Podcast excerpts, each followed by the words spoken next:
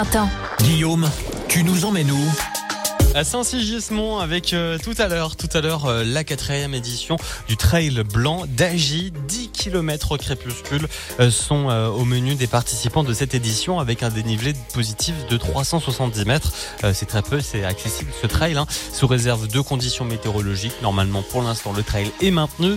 Allez les encourager, allez applaudir. Hein. les inscriptions sont, sont fermées, c'est complet, mais vous allez pouvoir les soutenir, les encourager sur ce trail nocturne euh, je rappelle que le départ c'est à 19h depuis le plateau euh, d'Agy, la quatrième édition du Trail Blanc euh, d'Agy, 10 km donc de course. Autre sortie à faire dans les deux Savoies ce soir, au carreau, projection soirée débat avec le film La poudre aux yeux, réalisé par Rémi Servet. C'est une réflexion sur la situation actuelle de la Haute-Savoie en matière de développement touristique et d'aménagement du territoire.